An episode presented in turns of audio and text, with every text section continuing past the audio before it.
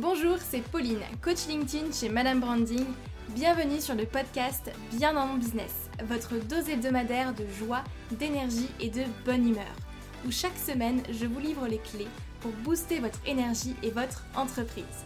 J'espère que vous êtes bien installés, c'est parti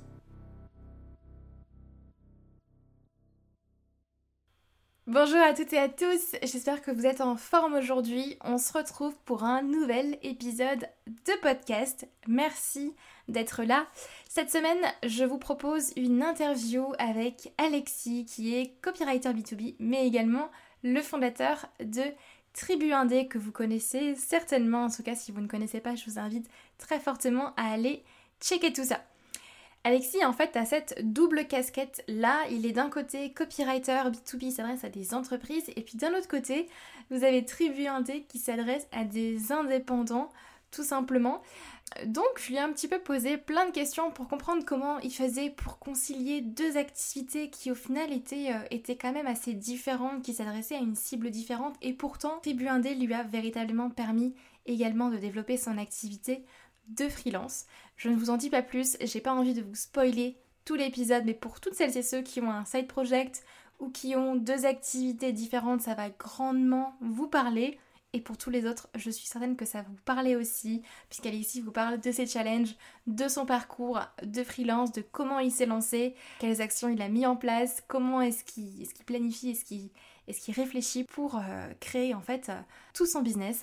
Donc je vous en dis pas plus, je vous laisse avec l'interview et je vous retrouve juste après. Bonjour Alexis. Salut Pauline. Donc j'accueille euh, Alexis Minchela. On va parler de ton podcast, on va parler de communauté, etc. Mais de, bons sujets qui vont intéresser, je pense, tous les indépendants qui, qui nous regardent. Bah déjà, Alexis, je te laisse te présenter, si tu veux bien. Ouais, bah déjà, merci beaucoup pour, euh, l'invitation. Euh, pour celles et ceux qui ne me connaissent pas, euh, je m'appelle Alexis, j'ai 27 ans et j'ai une double casquette aujourd'hui. Je suis le créateur d'un podcast qui s'appelle Tribu Indé, que j'ai lancé en mars 2019, donc ça fait un peu plus de deux ans aujourd'hui. L'objectif, c'était, et ça l'est toujours, de, d'aller rencontrer d'autres indépendants, d'autres freelances, d'autres créateurs et créatrices pour comprendre un peu ce qui a fonctionné chez eux, leur stratégie, qu'est-ce qu'ils ont mis en place, qu'est-ce qu'ils ont aussi moins bien fait, pour justement partager ça à un maximum d'indépendants pour que chacun puisse améliorer son propre business. Et puis euh, en, janvier 2021, donc il y a quelques mois, j'ai sorti mon premier livre euh, chez Erol, qui est une, belle maison d'édition française. Mon livre s'appelle Freelance, l'aventure de vous êtes l'héros. Vous avez, hop, de ce côté-là, le petit, euh, la petite couverture.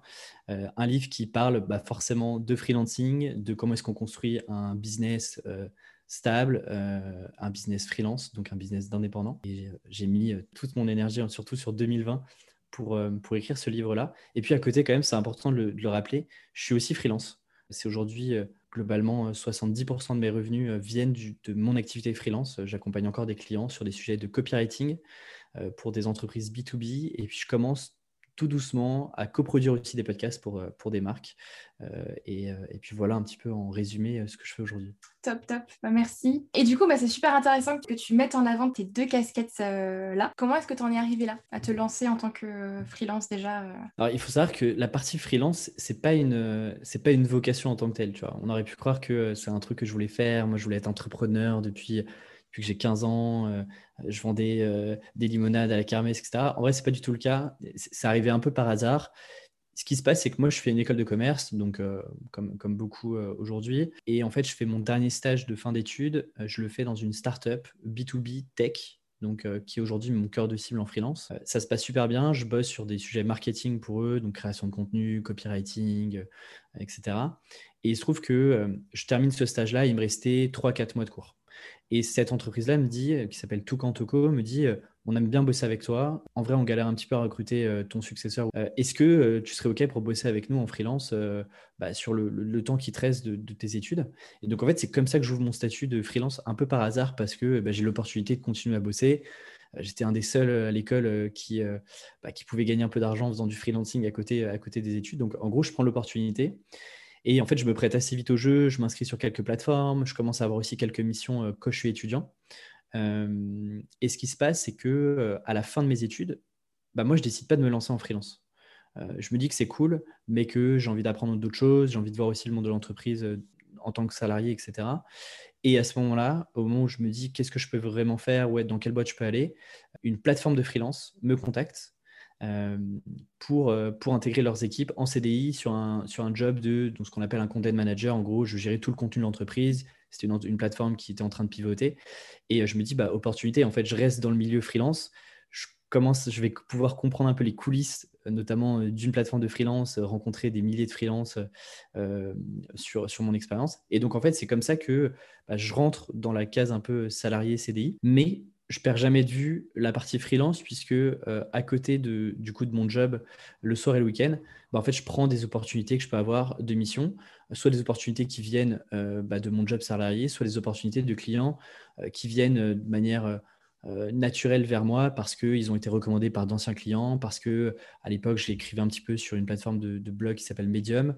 Et donc les gens voyaient globalement mes écrits, savaient que potentiellement je faisais un petit peu de freelancing à côté. Et donc je continue d'avoir mon CDI euh, à temps plein. Et puis le soir et le week-end, je fais un petit peu de freelance.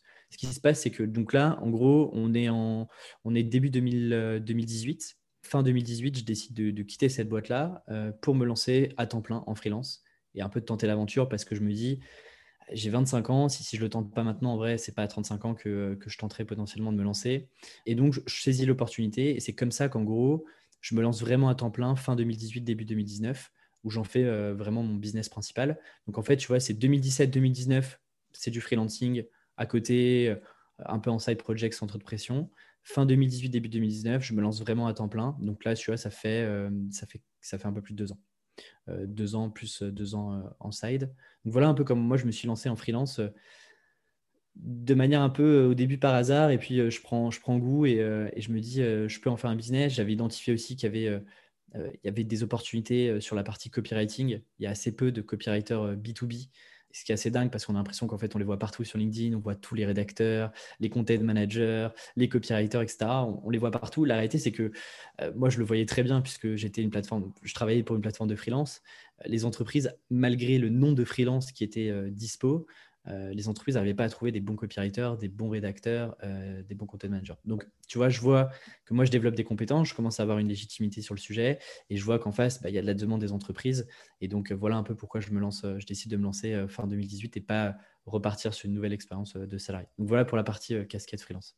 Ah, super, super. Donc au final, c'est un beau concours de circonstances qui a fait que tu t'es ouvert au monde de, de, de l'entrepreneuriat? Oui, complètement. Complètement. Euh, moi, euh, quand j'étais en école, j'avais, euh, j'avais envie de monter une start-up.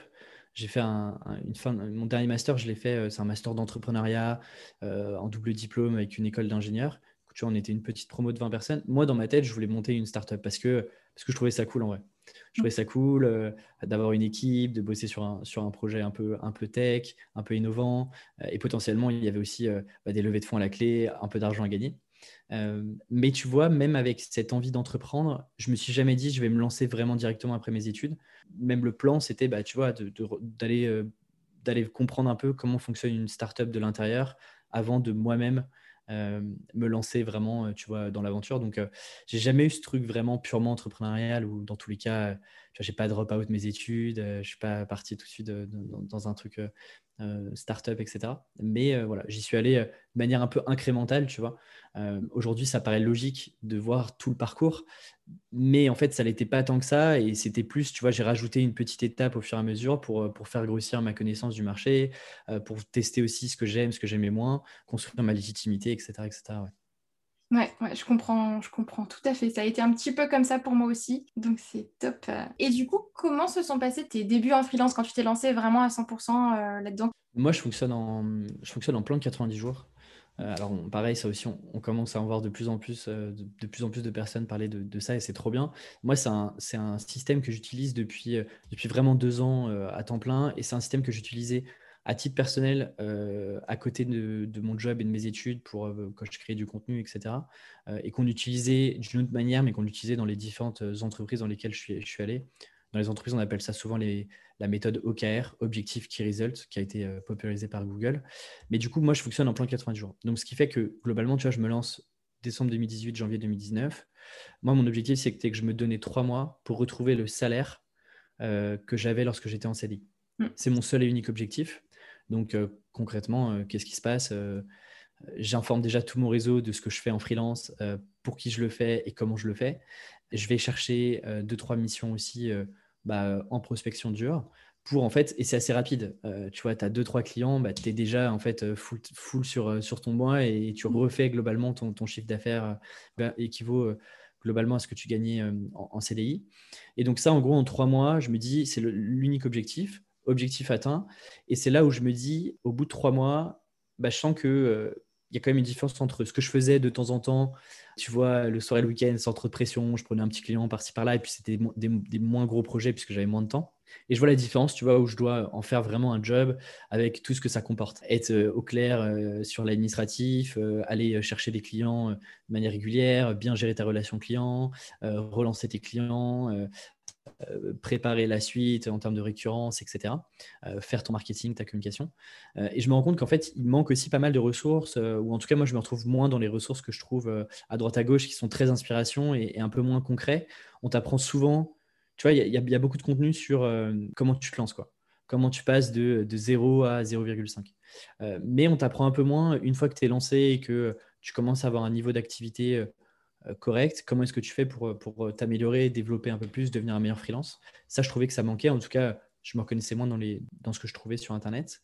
Et c'est à ce moment-là que je lance, tu vois, le podcast Tribu qui se lance globalement en mars-avril 2019. Donc, tu vois, prochain plan de 90 jours. Je me dis, c'est un podcast que ça faisait un moment que je voulais le faire.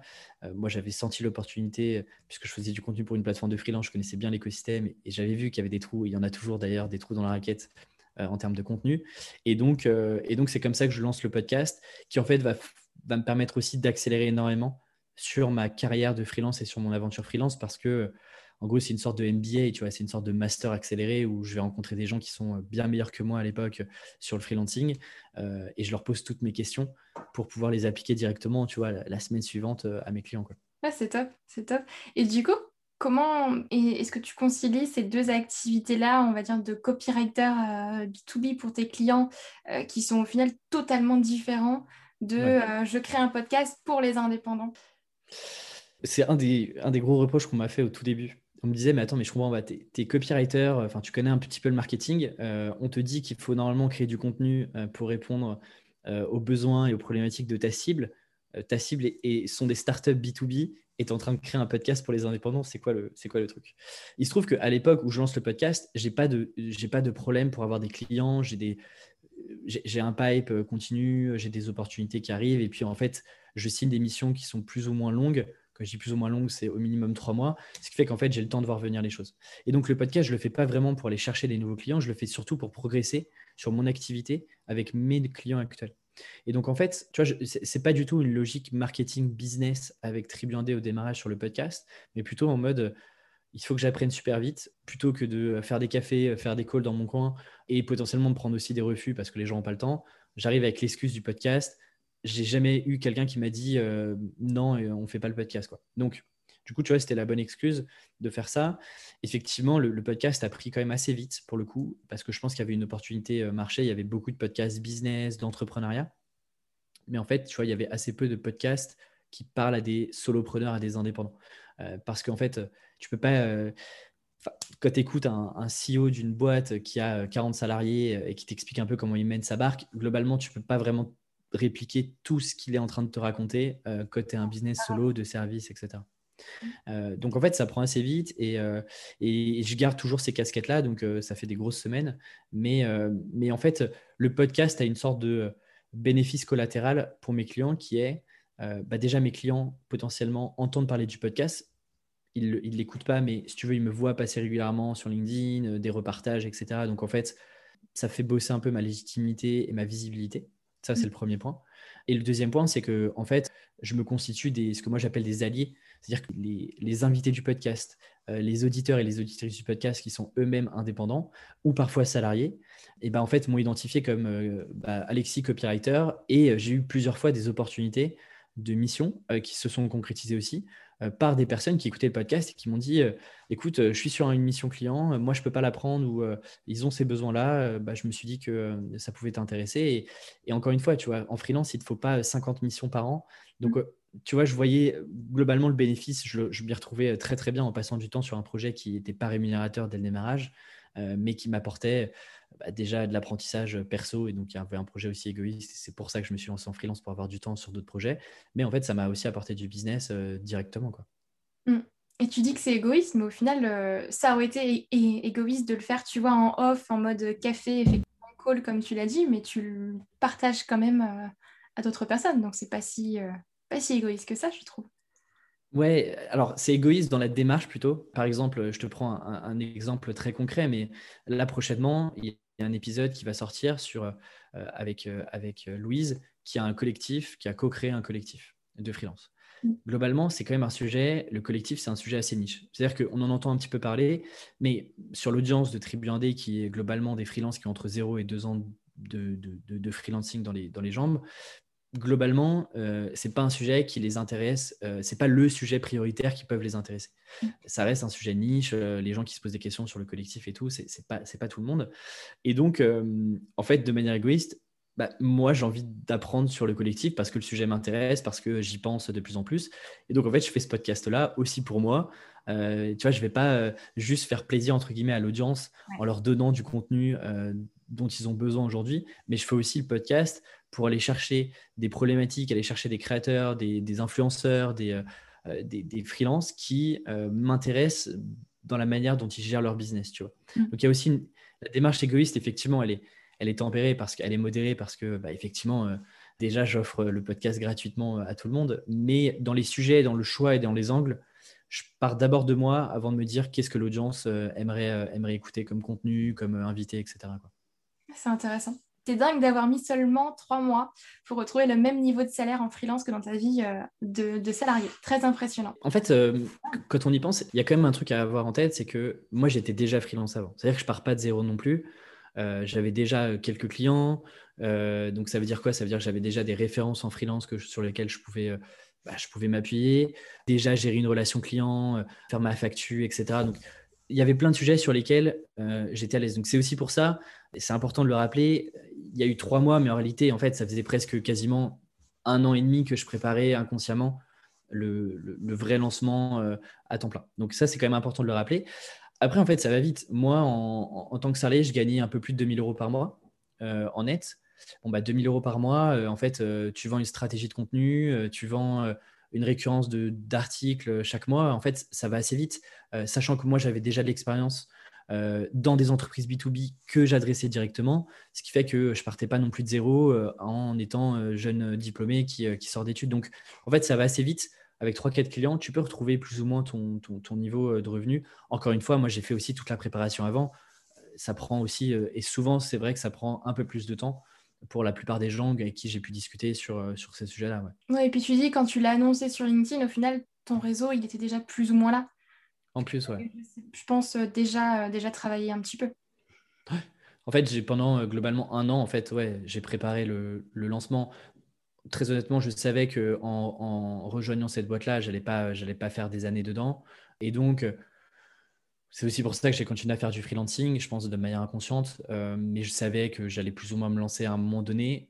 et donc, en fait, j'ai fait toute cette préparation. Tu vois, par exemple, une chose que je faisais toutes les semaines pendant quasiment un an, je rencontrais un content manager euh, dans une entreprise, euh, dans une autre startup à Paris, euh, tous, les, tous les midis, enfin toutes les semaines, un midi par semaine. En gros, j'allais rencontrer quelqu'un de nouveau.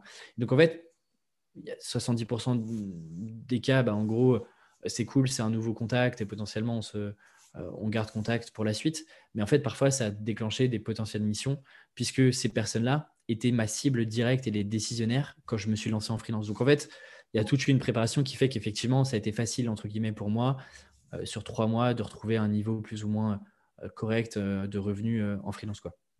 Ah, tout un réseautage à faire avant, effectivement. Mm. Ouais. Est-ce que tu prospectes déjà, encore aujourd'hui? Non, aujourd'hui, je prospecte plus. malheureusement, je suis même obligé de refuser beaucoup plus de missions que, ce que je peux accepter. Là, tu vois, aujourd'hui, je tourne avec deux missions clients globalement en même temps, ce qui est déjà énorme compte tenu de tous les autres projets qu'il y a sur Tribu 1D. Donc non, non, je, ne prospecte plus. Euh, euh, je, te dirais que ça fait un moment que, que, je prospecte plus. Je l'ai fait au début, je le fais, euh, je le fais, j'allais dire, je le fais moins, je le fais quasiment pas aujourd'hui. Mm. Mais ce qui est intéressant, c'est de, c'est de voir aussi comment la, la, manière dont certains et certaines me prospectent aujourd'hui du côté de Tribu 1D. Donc moi, j'apprends toujours plein de choses et c'est ce que j'essaie de partager. Mais non, je prospecte plus aujourd'hui. Ok, c'est intéressant euh, à savoir. Et du coup, à partir de, quand est-ce que ton podcast a vraiment décollé ou ça t'a vraiment apporté une, bonne visibilité? Écoute, euh, c'est intéressant parce qu'il y a, y a une semaine, je faisais un podcast, euh, enfin, je, faisais une interview avec quelqu'un qui me demandait mes chiffres justement sur le premier mois. Sur le premier mois, tu vois, j'ai fait 2000 écoutes, je crois. Ce qui est en fait assez, quand je compare avec d'autres podcasteurs, ce qui est, ce qui est quand même assez élevé, sachant que, alors moi, j'étais à un podcast par semaine, donc en gros, tu as quatre épisodes. Donc, euh, les épisodes faisaient au démarrage entre 300 et 800 écoutes.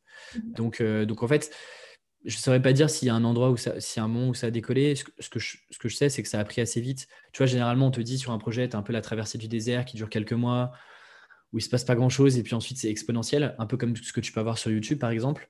Le truc du podcast, c'est que tu n'as jamais d'explosion du podcast. En tout cas, moi, je connais personne qui a explosé du jour au lendemain sur un podcast. C'est plutôt, tu vois, euh, de l'effet cumulé, où en fait, plus tu fais d'épisodes, plus tu au rendez-vous, plus ta courbe, elle augmente, et au fur et à mesure, bah, en fait, elle va augmenter de plus en plus vite.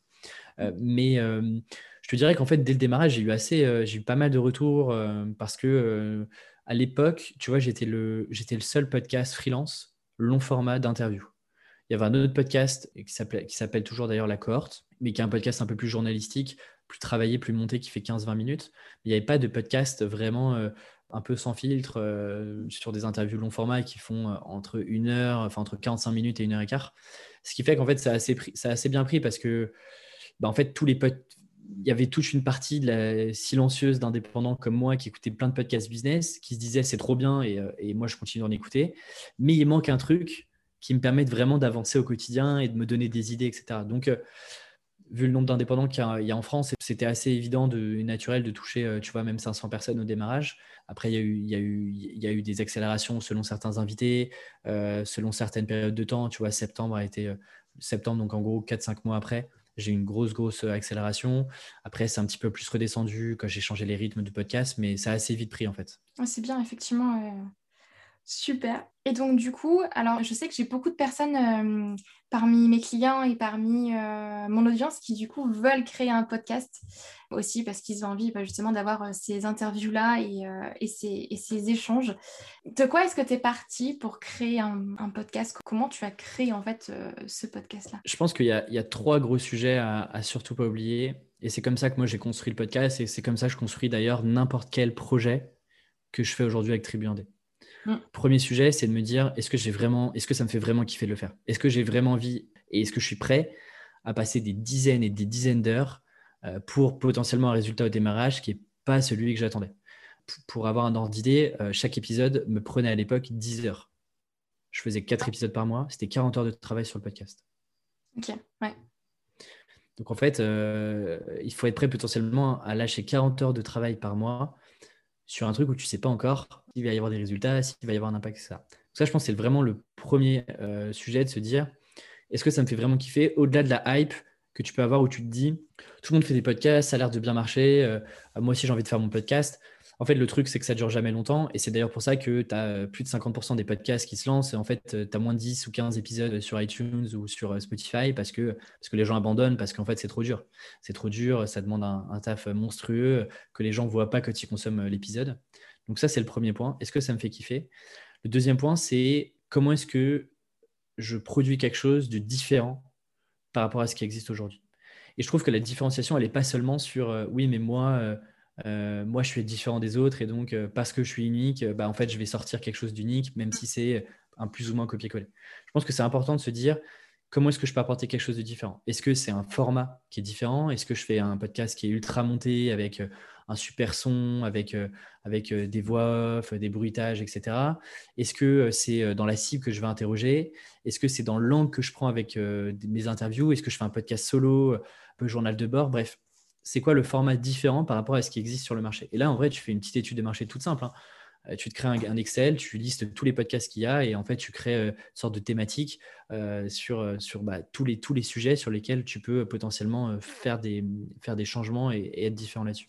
Mm. Deuxième point. Et le troisième point, c'est euh, l'opportunité marché.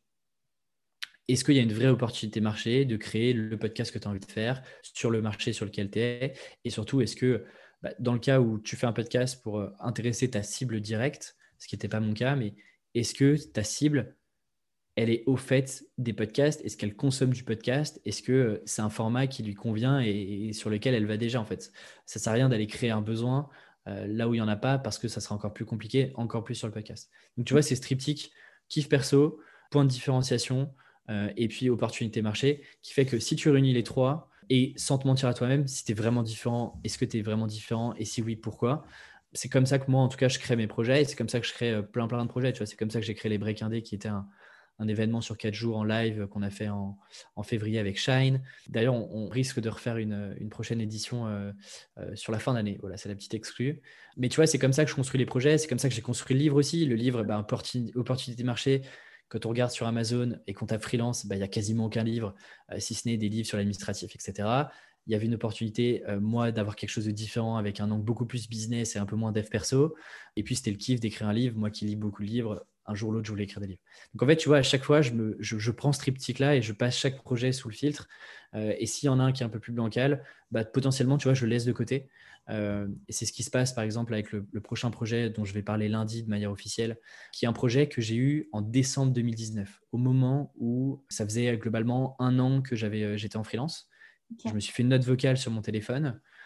et c'est un projet que j'ai laissé mûrir pendant un an et demi, que je sors que maintenant, en fait. Parce que ça, les trois, les trois enfin, le triptyque dont je te parlais tout à l'heure, bah, ça cochait pas toutes les cases et il me fallait un peu de, temps de maturation pour, euh, pour sortir le projet. Quel suspense, moi j'ai hâte.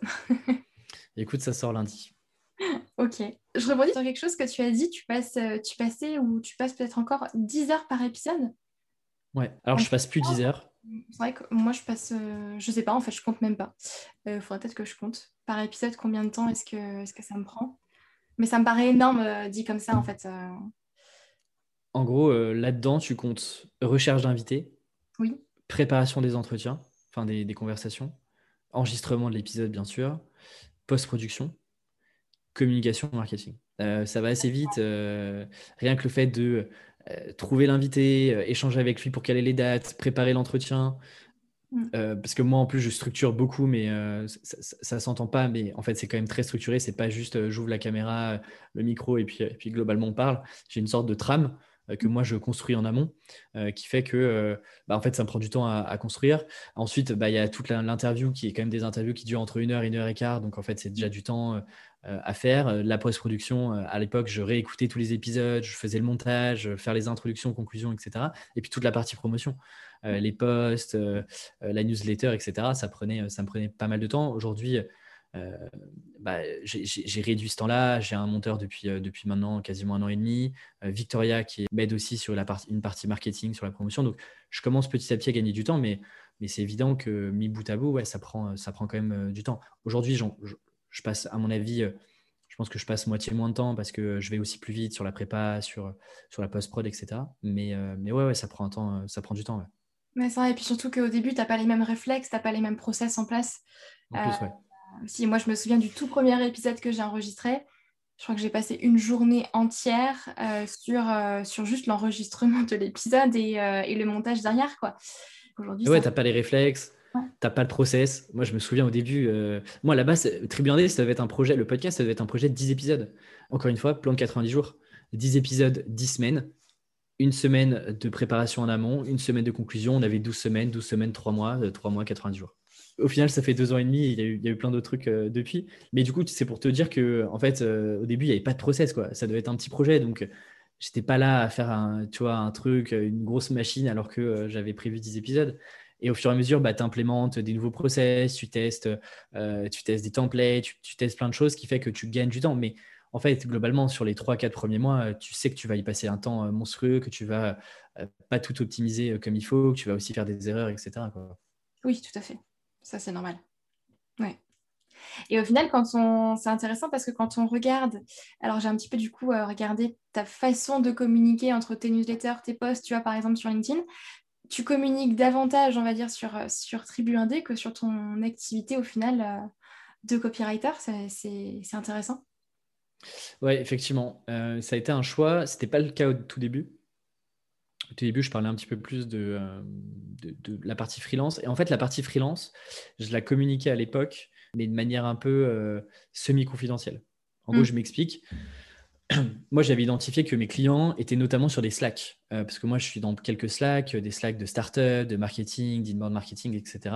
En fait, c'était là-bas que mes, que, mes clients étaient, plus que sur euh, vraiment euh, LinkedIn. Ce qui fait qu'en fait, moi, j'étais actif dans ces communautés-là, actif sur des groupes Facebook, ce qui fait que, en fait, j'avais pas besoin de refaire de la communication sur d'autres réseaux sociaux, parce que j'avais suffisamment de clients, j'avais suffisamment de conversations engagées ailleurs. et c'est pour ça que euh, maintenant aujourd'hui sur LinkedIn et puis euh, de manière publique, euh, effectivement, je, parle à 100% de Tribu 1D pour plein de raisons. La première, c'est que l'opportunité, elle est plus élevée sur Tribu 1D et l'objectif, c'est d'en faire un projet qui me dépasse plus que sur la partie freelance.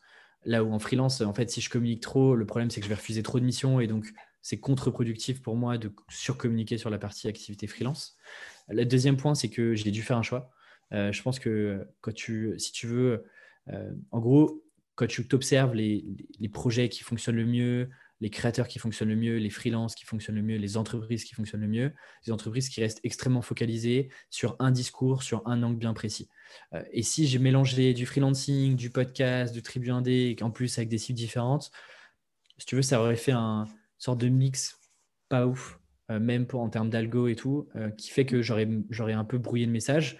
Là, aujourd'hui, tu vois, sur LinkedIn et sur les réseaux sociaux, je préfère être identifié comme le créateur de Tribu Indé, pardon, plus que le, euh, freelance copywriter.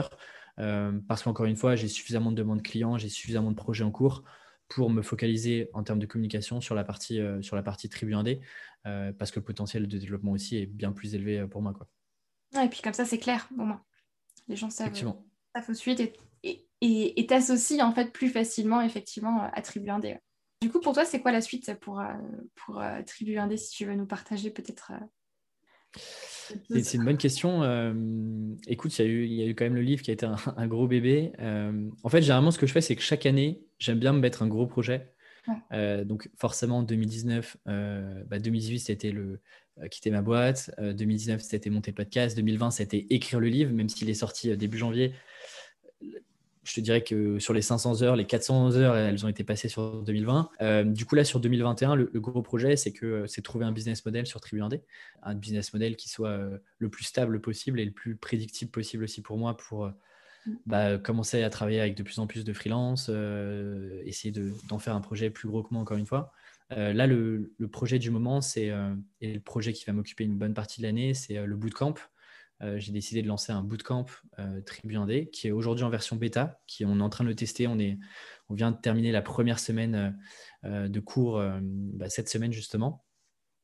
L'idée, c'est de, tester. Il y a 23 indépendants aujourd'hui qui testent le programme sur 12 semaines. Encore une fois, plan de 90 jours, on teste sur 12 semaines.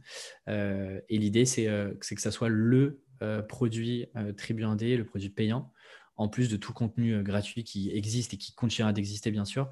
Mais, euh, mais moi, j'ai vocation à, aider un petit groupe d'indépendants. C'est là aussi où je me sens plus à l'aise que dans des très, très grosses communautés ah. que je ne sais pas gérer, pour être euh, honnête.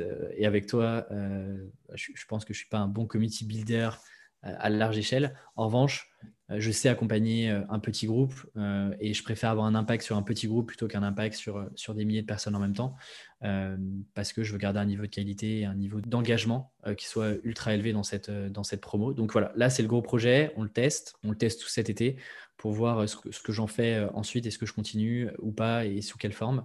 Donc voilà, bootcamp intensif. Et puis effectivement, la semaine prochaine, on lance un autre projet avec Samuel Durand, que tu connais peut-être, qui a lancé un documentaire qui s'appelle Work in Progress euh, et on bosse euh, ensemble sur un projet depuis euh, quelques mois maintenant en sous-marin, un projet, une série documentaire, une mini-série sur les freelances. qui sortira, qui sortira en octobre prochain, mais pour laquelle on, a, on fait un appel à candidature dès la semaine prochaine. Donc, si celles et ceux qui, qui nous regardent sont intéressés, n'hésitez pas à, à suivre l'actu sur LinkedIn, puisque l'idée, c'est qu'on mette en avant des freelances qui sont pas, qui se retrouvent pas sur les podcasts Tribune ou d'autres podcasts freelance, qui n'ont pas forcément euh, euh, l'occasion, l'opportunité de s'exprimer publiquement. Euh, l'idée, c'est que là, on cherche des indépendants qui sont passionnés, quel que soit leur niveau d'expérience, leur âge, leur, leur job. L'idée, c'est qu'on fait un appel à candidature pour mettre en lumière des freelances de l'ombre sur, sur cette série qu'on appellera 1D de manière extrêmement originale, qui s'intégrera à l'écosystème Tribu 1D. Ah, super. Super. J'ai une, une, dernière question pour toi pour quelqu'un, qui veut, euh, par exemple, se lancer sur un side project à côté de son activité euh, de freelance, d'indépendant, qu'est-ce que tu lui conseillerais, tout simplement? Bah Déjà, reprendre, surtout pas oublier le, petit framework en trois parties euh, que, j'ai annoncé. Ça, je pense que c'est important. Le deuxième point, c'est de te demander pourquoi est-ce que tu fais ce side project-là? Est-ce que ça doit rester, c'est à vocation à rester un side project?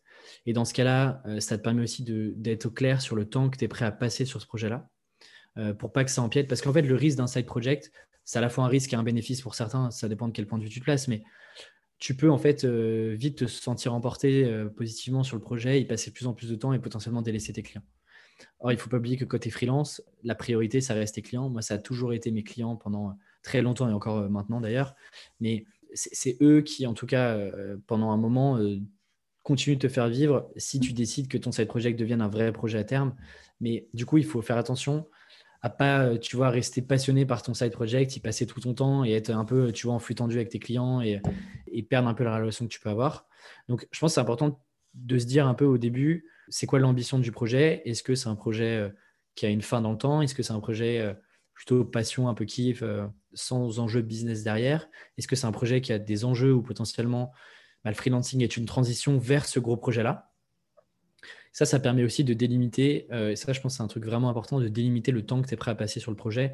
Moi, au début, tu vois, euh, j'avais vraiment des journées dédiées à mes clients, des journées dédiées au, podcast Tribu 1D, quand il n'y avait que le podcast. Et puis, au fur et à mesure, j'ai rajouté des choses. Et en fait, ce qui me permet, tu vois, tous les 3-6 mois, de refaire le point sur est-ce que je veux toujours passer autant de temps sur la partie freelance? Est-ce que je veux, par exemple, quand il y a eu le livre, bah forcément, j'ai passé 80% de mon temps sur le livre. Euh, et puis 20% du temps sur mes clients. Mais ça, en fait, tu peux pas le faire quand tu es au pied du mur. Tu es obligé de le prévoir au moins en amont, encore une fois, parce que tes clients, euh, c'est pas des mouchoirs. Quoi. Tu vois, tu peux pas les jeter comme ça, ou alors euh, tu es sûr que tu bouilles la relation avec eux et que tu pourras plus bosser avec eux. Donc ça, je pense que c'est important. Et ensuite, c'est de, se lancer, de pas voir trop non plus, de pas chercher un truc avec full ambition. Moi, tu vois, au début, Tribu 1D, c'était juste un podcast, hein. ce qui est déjà énorme. Mais je veux dire, il n'y avait pas l'identité graphique du podcast c'était des intros un peu vite fait que moi je bricolais, euh, j'étais pas hyper à l'aise, euh, etc. Ce qui fait que euh, je pense que tu vois, tu peux avoir vite le biais aujourd'hui que tu lances un side project de voir des, des projets et des side projects comme par exemple Tribu 1D. je prends Tribu 1D de manière ultra égo, mais parce qu'on on parle de Tribu 1D. Mais tu vois, tu peux vite te dire, putain, Tribu 1D, il y a un podcast, il y a une newsletter, il y, a, il y a des posts LinkedIn, il y a un Instagram, il y a des événements live, euh, il y a un bootcamp, bref, il y a plein de trucs. Donc en fait, ça te met une pression de te dire, euh, attends, mais moi, en fait, je vais juste faire mon petit truc, ma petite newsletter. Euh, en fait, c'est pas suffisant, et donc je vais vouloir en fait charger, charger la mule au démarrage alors que tu testes un projet. Et je trouve que c'est le meilleur moyen de te décourager. Plus tu prends le truc, plus tu es sur tous les fronts en même temps, plus tu vas te fatiguer, et plus encore une fois, bah, tu vas abandonner le projet parce que trop ambitieux, pas assez de retour, etc. Moi, pendant quasiment six mois, voire plus de six mois, je me suis exclusivement focalisé sur le podcast. Il y avait une newsletter, et si je suis honnête, il n'y avait pas vraiment de newsletter, c'était euh, coucou, il y a l'épisode qui sort. Et du coup, j'ai fait que du podcast. J'ai fait que du podcast. Euh, je faisais pas d'Instagram. L'Instagram, il a cinq mois aujourd'hui. Euh, j'ai l'impression d'être un, un, mini boomer, mais il n'y avait pas d'Instagram. Il y avait encore moins, il y avait encore moins de, d'événements. il n'y avait pas de livres. et pas tout ça. donc, c'est juste de manière incrémentale, tu rajoutes des projets. Et c'est bien de viser un peu le, la taille, la minimum viable project. Quoi. Se dire, c'est quoi le, le truc minimal que je peux faire de manière récurrente euh, pendant, je sais pas, trois mois. Je trouve que trois mois, c'est un, un, bon, euh, un bon note de temps. Euh, quel est le petit truc que je peux faire, que je vais pouvoir améliorer au fur et à mesure et qui ne me prend pas nécessairement tout mon temps aujourd'hui pour tester le projet, voir s'il y a une audience en face qui est réceptive et l'améliorer de manière continue, sachant que tu es tout seul en plus. Tu vois, quand tu es tout seul, tes moyens ils sont limités à la fois financiers, compétences, temps, etc. Ouais. Mais j'aime bien le fait de découper sur 90 jours. Moi, c'est aussi euh, comme ça que je, que je fonctionne. Après, je découpe en mois, tu vois, et je me mets des focus par mois. Mais j'aime bien, ça laisse le temps de, de voir venir les choses et de créer du coup des semi-gros projets, tu vois. Et ça paraît moins élevé, tu vois. Ça paraît moins impressionnant aussi. Et un conseil, c'est que, ouais, garder un seul projet en tête, quoi. Ça sert à rien d'être sur 40 projets, surtout au début. Quand il n'y a rien qui est mis en place en termes de process, que tu sais pas trop aussi comment ça fonctionne et tout, tu passes nécessairement plus de temps. Donc ouais, moi ce que je conseille, c'est prendre un gros projet euh, par, euh, par trimestre, par exemple, et de se dire, OK, une fois que j'ai validé ce projet-là, ça fait partie de mon quotidien. Je peux rajouter un, nouveau projet, un peu nouveau. Quoi. Et puis, je pense que c'est important aussi de rappeler, tu vois, pour, pour les personnes qui nous écoutent, qu'on a tous commencé de zéro à un moment donné et que voilà, on y va palier par palier, petit à petit, mais on ne peut pas non plus tout faire du jour au lendemain. Quoi. Ma base email au démarrage, elle était de 50 personnes. Hein. Euh, il y avait 50 personnes qui, euh, qui, étaient euh, abonnées à, à. Aujourd'hui, c'est quasiment 5000 personnes. C'est pas arrivé du jour au lendemain. Quoi. Il n'y a pas un moment où je me suis réveillé un matin et je me suis dit, tiens, il y a, il y a, il y a 4000, 4950 personnes qui sont arrivées comme ça. C'est encore une fois de manière ultra incrémentale et ça prend du temps. Et déjà, si tu fais un projet pendant deux ans, en fait, tu passes tout de suite dans la, catégorie des, gens qui ont l'impression d'être là depuis tout le temps. Il y a assez peu de projets, si tu regardes même publiquement sur LinkedIn, de, projets qui en fait ont plus de deux ans, deux, trois ans d'existence. Euh, c'est assez fou de se dire ça, tu vois. Et, euh, c'est un microcosme. Euh, c'est-à-dire que tous les gens qui font des projets qui tiennent dans le temps, c'est des gens qui se connaissent, qui peuvent aussi s'aider. Donc tu as un effet un peu boule de neige où c'est dur au début et c'est de plus en plus simple parce que tu es de mieux en mieux entouré aussi. Mmh. et tu peux du coup être de plus en plus ambitieux aussi dans les projets et dans les types de d'idées que tu peux avoir aussi. Quoi. Je te rejoins beaucoup là-dessus. Merci beaucoup en tout cas pour euh, tout ce que tu partages. Je pense que ça fera sens pour beaucoup de personnes qui nous écoutent. Et, moi, je retiendrai en tout cas ton petit euh, point sur, tes trois, tu sais, euh, parties. est-ce que, est que ça me fait kiffer Est-ce que tu as une opportunité marché? Quelle est ta différenciation par rapport à tes compétences, à tes valeurs, à, ta, à, tes croyances, à ta vision sur un sujet X ou Y? Moi, j'ai souvent beaucoup de mal à, à faire un choix. La prise de décision chez moi, c'est un petit peu plus compliqué. Et ouais, je pense que c'est une bonne technique pour faire une décision justement entre deux projets, deux choses que tu as envie de, mettre en place. Et rattacher ces projets-là à une vision un peu plus long terme, par exemple un an, trois ans, cinq ans, même si euh, ça paraît loin. Euh, c'est, on vient de terminer la première semaine là-dessus avec le bootcamp où on parlait un peu objectif long terme, vision. L'idée, c'est que ça ne soit pas une vision qui soit euh, une prophétie autoréalisatrice et qui va arriver, mais le fait d'avoir une vision un peu plus long terme que juste qu'est-ce que je vais faire la semaine prochaine et comment je vais payer mon loyer dans quatre mois, Mmh. Bah, ça permet aussi de faire des, choix et des arbitrages entre différents projets, entre différentes opportunités, de se dire bah, quel est parmi ces deux projets-là, euh, quel est le meilleur projet qui va potentiellement me rapprocher un peu plus vite, un peu plus facilement, un peu plus rapidement bah, d'une vision à un an, deux ans, trois ans, quatre ans. Quoi. Ouais, non, super. Super, bah, merci beaucoup en tout cas. Bah, merci à toi, Pauline. Je te laisse euh, expliquer du coup aux personnes où est-ce qu'on peut euh, te retrouver. Eh ben, on peut me retrouver sur LinkedIn et sinon sur tout est sur tribuindé.com. Il y a le podcast, la newsletter, le livre, euh, les différents événements. C'est un peu là euh, que tout se passe et bien sûr dans la newsletter du podcast, mais tout est sur euh, tribuindé.com et sur Instagram aussi, où il y a quelques entrées parfois remarquées ou remarquables, à vous de choisir. et sur Instagram, c'est tribuindé tout simplement. voilà, on, est, on fait dans l'originalité avec tribuindé. Au moins, c'est clair. Au moins, c'est simple et c'est clair. en tout cas, merci beaucoup, Pauline. C'était euh, un plaisir. Euh, merci pour cette, euh, cette première fois. Et puis, bah, je te souhaite une belle aventure. Merci à toi aussi. À très vite. Ciao, ciao. Et voilà, cette interview est terminée. Donc j'espère comme à chaque fois qu'elle vous aura apporté beaucoup de clés et que ça vous permettra en tout cas d'y voir plus clair, d'apprendre de nouvelles choses et de vous véritablement lancer ou en tout cas d'améliorer votre stratégie et de pérenniser votre entreprise. N'hésitez pas à me faire un retour. Comme à chaque fois, j'adore vos retours sur chacun de mes épisodes de podcast, que ce soit par mail, par message privé sur LinkedIn ou autre. Euh, j'attends avec impatience vos remarques, suggestions, feedback, bref. J'adore pouvoir échanger avec vous. Et puis du coup, je vous retrouve la semaine prochaine pour un nouvel épisode solo cette fois-ci. Mais vous verrez, on va voir de très très belles choses à mettre en place, en tout cas à mettre en action pour votre compte LinkedIn cette fois-ci. Voilà, bah, je vous souhaite une très très belle journée. Prenez soin de vous comme à chaque fois et puis à lundi prochain. Bye bye.